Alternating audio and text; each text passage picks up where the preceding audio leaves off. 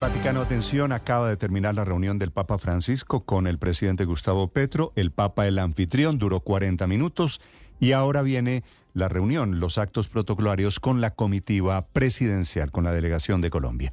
Allí en el Vaticano a esta hora, Mateo Piñeros.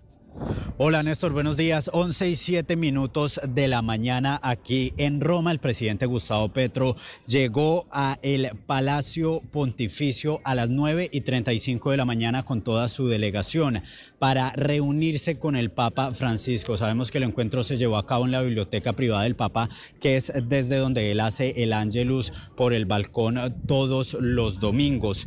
Hubo regalos, Néstor, eh, por parte del presidente Gustavo Petro hacia el Papa Papa un poncho artesanal y café producido en Colombia Mientras que el Papa Francisco le regaló al presidente Petro una escultura de bronce que representa dos manos, eh, digamos, dándose la mano, con un telón de fondo que es la columnata de San Pedro, hay una mujer embarazada y un barco de inmigrantes. Hay un mensaje en esta escultura de bronce que le entrega el Papa Francisco al presidente Petro y dice, llenémonos nuestras manos con otras manos. La reunión duró 40 minutos, el tema principal, Néstor, la paz en Colombia y en este momento el presidente Gustavo Petro se encuentra realizando una visita por los jardines vaticanos.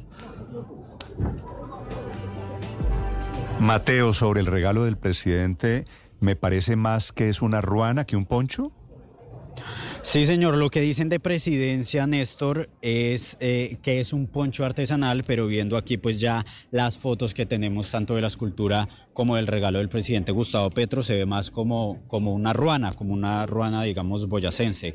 Eh, más que un poncho que son como ruana, es, que, digamos los paisas. Me, me, parece que es peluda, el poncho tiene un material de una construcción diferente, ¿no? El, es más frágil, tal vez más liviano. Es, es, diferente, es diferente. El poncho ellos lo llaman un poncho artesanal, pero lo que vemos es que es más como una ruana, como gris con blanco. Sí. Muy bien, eh, Mateo, gracias. Pendiente de los resultados de la reunión, ¿habrá declaración, me imagino, Mateo, del presidente Petro enseguida?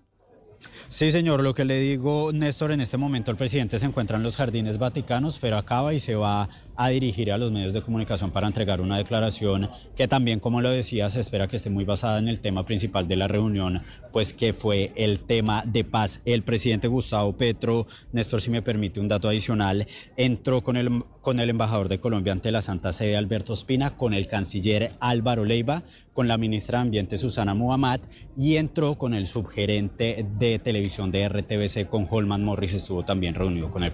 Sí, que esa presencia de Holman Morris lleno de cuestionamientos es muy extraña allí. Mateo, gracias, estaremos pendientes. El presidente Petro hablando con el Papa, entre otras cosas, por el muy protagónico papel de la Iglesia en los procesos de paz que él adelanta en Colombia.